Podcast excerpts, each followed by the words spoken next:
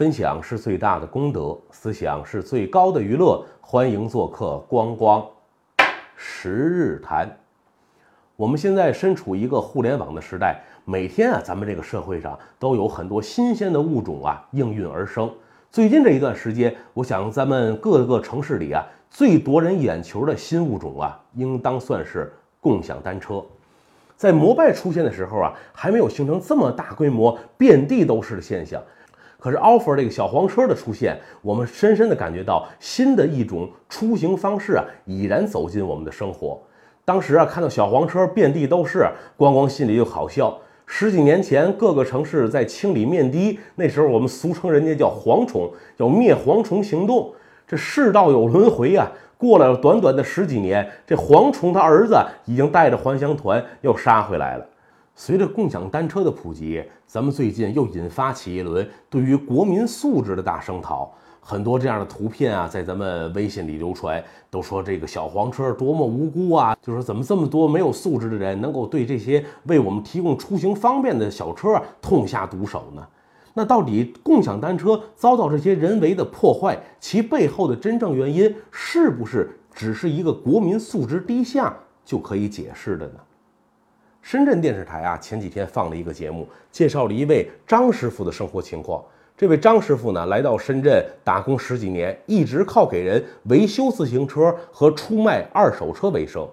可是从二零一六年的下半年开始啊，这张师傅发现，蓦然间城市里多了很多这种共享单车。起初啊，老张也没把这当回事儿。可慢慢的时间一长了，他发现不对劲儿，因为共享单车呀，它使用方式的便捷、支付的便利以及价格的低廉，很快张师傅发现再也没有人来找他买二手车，连找他修车的人都已经变得十分稀少。已经过了中年的老张，在异乡如何维持自己的生存状况，已经摆在了他的面前。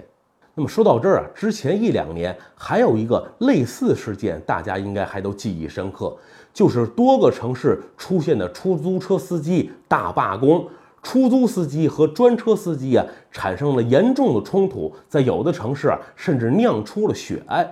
其实这个事件的背后和小黄车被砸，他们的动因是一致的。这里啊，根本不是什么一个国民素质低的问题，真正引发很多小黄车无辜被毁的真正原因，就是因为利益的冲突。技术革新所带来的是整个社会分工协作的重新洗牌，进一步来讲是社会资源的一次重新分配。每一次技术革新啊。都会创造出一批资本新贵，但同样也有相当数量的人在技术革新面前成为失败者，成为 loser，被甩下了时代的列车，沦入非常悲苦困难的境地。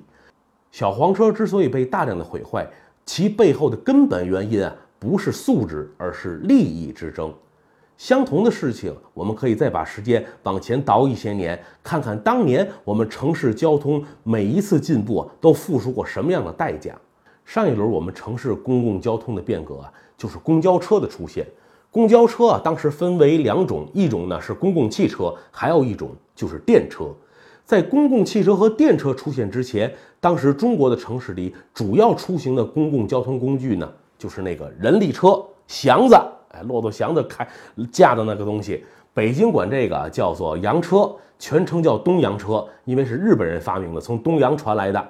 天津啊，管这个东西啊叫胶皮，就指着他那两个胶皮轮子，指着那个说的。上海管这个叫王八，不是那个黄包车。哎，当年公共汽车和公共电车的出现，对于人力车就是一次革命性的颠覆。大量的人力车夫啊，就是面临着失业、家里断炊的危机。在那一轮技术变革的时候，那么人力车怎么看待公共汽车和公共电车呢？当年公共汽车和公共电车出现的时候，他们所遭到的命运啊，同样悲惨，比今天的滴滴专车和小黄车啊一点都不轻。我们来看一看，当年人力车夫面对这种新兴物种啊，他们采取了什么样的行为方式？其实电车和人力车产生的时间相差无几，晚不了几年。但是它在中国的普及发展的速度呢，却非常缓慢。为什么公共电车、公共汽车出现的比较早，而推广普及的比较慢呢？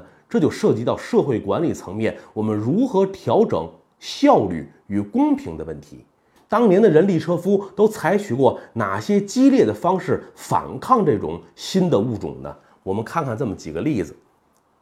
一九二四年，汉口的民族资本家范静安投资创办了武汉第一家电车公司，而且通车的日期啊都已经确定了。就在他准备通车的这一天，所有武汉的人力车夫连同家属扶老携幼。占据了武汉的主要道路，而且砸毁电车，打伤了电车司机，酿成了非常严重的一场社会对立冲突。但是面对这场冲突，当时的武汉市政府采取了一种什么样的处理方式呢？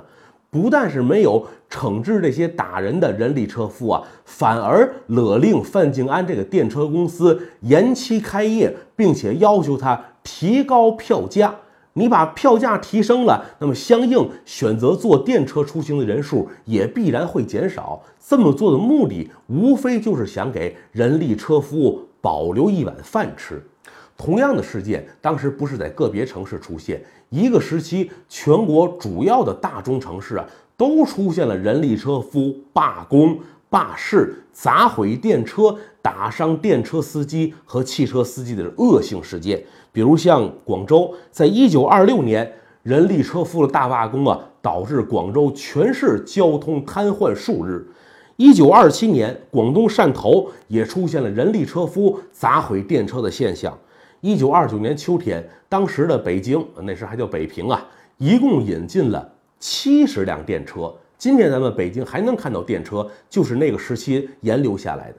七十辆电车进入了北京，也明确了开通的日期，结果引起全北京车夫一次集体的暴力反抗，把七十辆电车足足砸毁了六十辆，三十多名啊电车司机和乘车的售票员被打伤，当时给电车公司带来的直接经济损失和当时的币值啊，价值要四十万左右，北平电车公司为此被迫停业十八天。那么这样一起恶性的社会冲突，北平市政府采取的和武汉市政府对待范静安那个电车公司啊办法是如出一辙。当时北平市政府勒令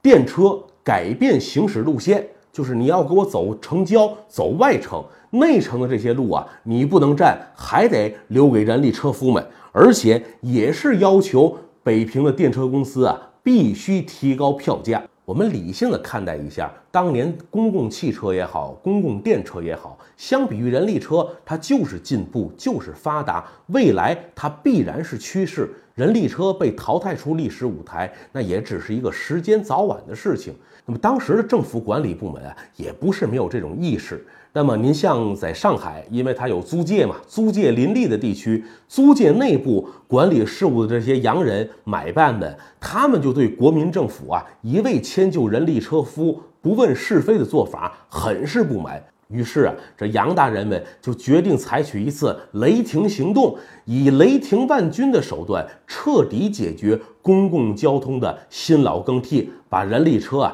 给它从此彻底消灭掉。我们应该承认，这个初衷是符合时代社会进步潮流的。但是你处置过急，反倒事与愿违，原来的意想没有达到，反而啊进一步激化了矛盾。这里再举一个例子，就是一九三五年上海法租界人力车夫大游行事件。当时一九三十年代中期，上海法租界有人力车多少呢？四万辆。法租界工部局，那工部局就是租界里实际的最高的这个行政机关。工部局的负责的这些洋人以及买办们，就意识到了大量人力车的存在，非但解决不了城市交通啊，反而啊给城市交通带来了更多的隐患。一九三五年的七月四日，这法租界工部局啊就发了一条通告，要求租界内四万辆人力车的行驶人员必须在七月十号之前。举行一个登记造册的补录程序，就每个人要进行重新的登记，而且每次登记呢收费用五毛，这个费用由车夫自己来出。结果就是这样一纸公告，在整个法租界的人力车夫里啊，等于投下了一颗重磅炸弹。七月四号发了个通知，七月六号，法租界四万名人力车夫就开始进行了一次大罢工。他们罢工啊，也不是在家待着，就跟之前我们那些出租司机闹罢工一样，我把车都拉出来，把你法租界的大小路口全部堵死，断你的交通。法租界内的人力车夫啊，进行了罢工，把道路占据之后啊，他们还嫌不过瘾，因为上海还有英租界，还有华界属地，那些地区啊，人力车还在行驶。于是法租界的人力车夫就跑到了英租界，跑到了华界，看见凡是在行驶拉客的人力车，上去就给人家车胎放气，有的甚至直接把人家车就给完全砸毁。您想一想，这跟我们之前几个城市出现的出租司机大罢工啊，凡是看到其他司机谁敢拉客，你这个出租车营运就上去给人家车胎扎漏了，给人车划道子，有的甚至直接对营运司机啊造成了人身伤害。再联想到我们现在小黄车这种大面积被毁的现象，其道理如出一辙。真正是哪些人在毁坏小黄车啊？已经有媒体做过这方面的深入调查，并不是什么一时素质低下所造成的。真正毁坏小黄车的，就是那些修自行车的、卖自行车的，以及拉摩的为生的社会底层人士。再说三五年法租界的人力车夫罢工这次事件，本来呀，洋大人们认为我们有实力能够解决人力车的现象，不像你们中国政府这么无能。结果事与愿违，事情越搞越大，警民之间酿成了冲突。这法租界的这些老外们，他们也只能抖楞手，解决不了了。这事儿我们玩不起，怎么办？您找谁玩啊？找上海滩真正说了算的海上皇帝杜月笙吧。只能求到杜先生门下。最后由杜月笙出面，两边说和，做和事佬，就说登记还是要登记，但是不能找车夫啊收取一分钱的登记费用，而且不能只给一个星期的时间，登记时间延长至半年。换句话说啊，也就是法租界当局想彻底用汽车、电车取代人力车的一次交通改革，也宣告了流产。说到这儿啊，我们可能就要需要解答一下，为什么当年像这些人力车夫啊如此可以恣意妄为啊？实际他们这些人一无所凭，一无所望，唯一的本钱就是没有本钱。在民国时代啊，做人力车夫的都是社会最底层，这些人的主要来源基本都是失地农民，老家遭了灾了，闹了荒了，那么携家带口啊，逃到了城市。一无技术，二无文化，三无人脉，唯一可以让他们在城市立足、找一碗饭吃最近便的就是拉车。我有膀子力气，要么拉车，要么什么码头啊，给人扛货、扛大包，靠出卖体力呢换取一点血汗钱。那么这些人，也就是实实在在的所谓社会底层或者叫弱势群体。那么，国民政府一再在这种冲突事件当中啊，采取了偏袒人力车夫的这种行为。如果从法理上来讲，他肯定是不够公允，执法不公平。但是他考虑的，从一个政府公共的管理者，他要考虑的是社会的稳定，社会有秩序的发展。所以这也就是一种没办法的办法。那么当年人力车夫生活有多苦？如果大家看过骆驼祥子的小说或者电影呢，那也就无需我再多说什么了。在这里呢，可以随便这么举这么两个事例啊，跟大家看一看。你像一九二二年，当时北京一个车夫姓郑，一个人啊靠拉车养活全家老少八口，结果他也倒霉催的，自己拉的那辆车被人偷了。那他偷了，你要赔车行啊，他哪有钱赔得起一辆车呢？祥子一辈子的梦想，不就是靠血汗钱能攒出一辆车，自己当个车老板吗？那么北京的这个郑某拉车的，因为车辆被盗，一家八口的生计无着落，他自己呀就上吊自杀了。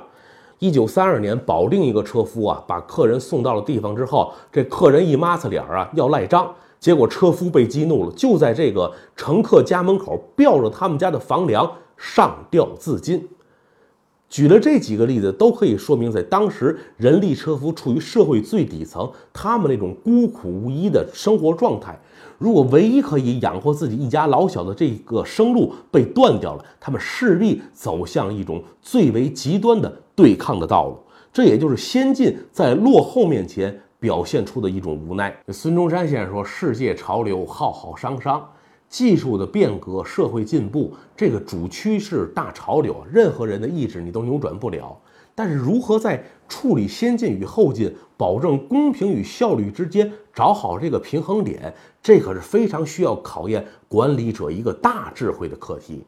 今天讲的虽然是毁坏小黄车背后的真实社会原因，您啊也别庆幸。您觉得我又不是老张，我才不是什么修车的、卖车的，我是重点大学毕业的，我是白领，我是写字楼出入的，我是公务员，这些变化影响不到我。您要是抱着这个心理啊，光光今天还真要给您打点预防针儿。就现在这种技术革命的一日千里，每一天都有可能出现新的奇迹。咱就说这人工智能。它如果再往前发展一点技术，以后机器人可以进行比较好水平的写作，它具备这个能力了。那您说报社、电视台这个记者的岗位还有没有必要非得请人来担任？同样，如果人工智能这机器人它能够陪小朋友玩，能够进行早期的儿童教育，幼儿园教师这个职业还需不需要请人来担任？您可别认为这是遥不可及的事情。我们技术的变化，如果发展迅速，可能用不了三五年，它就真的会成为现实。到那时啊，您今天还自诩是什么高级白领、什么知识精英的那群人，很可能到时候您就会和老张这些底层劳动人民站在了同一个战壕里。一直听我节目的朋友啊，应该都都能知道，这光光啊是一个坚定的社会主义者。在公平与效率之间，两者择其一，我是首选公平。对于这个问题啊，光光今天实在也给不出药方。我既不是政治家，也不是社会学家，我所能说的只是咱们看一看以前发生的事情，了解了解历史，因见不远，好自为之吧。如果您有什么想和光光交流的，可以订阅我的同名公众号。光光十日台，那里有光光撰写的文章，以及关注我的个人微博“光光打耳光”。